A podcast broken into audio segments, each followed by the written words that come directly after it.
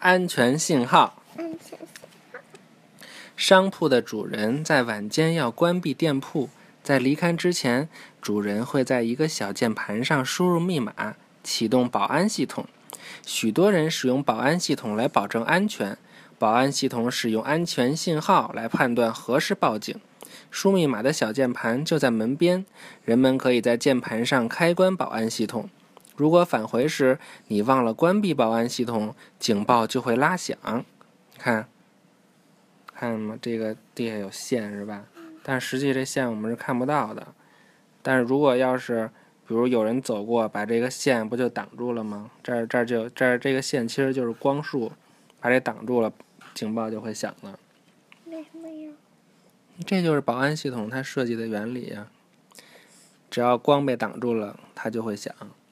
那响了，会会，那响了人来了。干嘛呀？响了就有就有可能是小偷来了，响了警察就会来看看是不是小偷，小偷就把他抓走。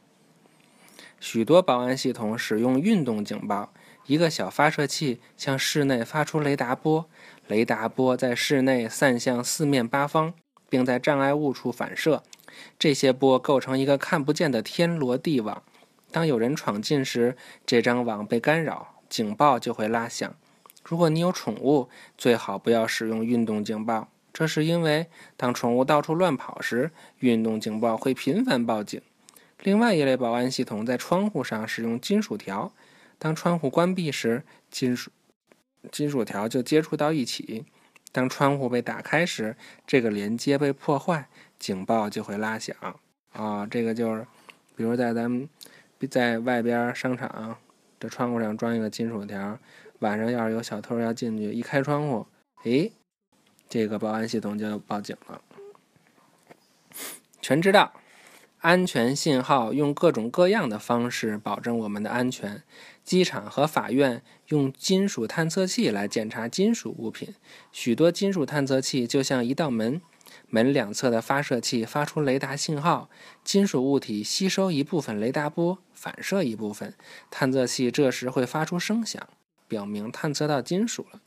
图书馆和商店在物品中嵌入编码的标签，如果没有付过账，物品在经过出口时会影响警报。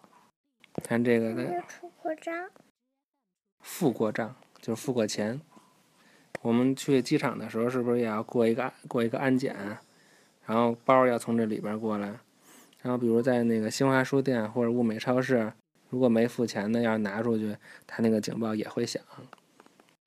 看这个，就是一个小发射器向室内发射出雷达波，雷达波构成一张天罗地网，神神奇吧？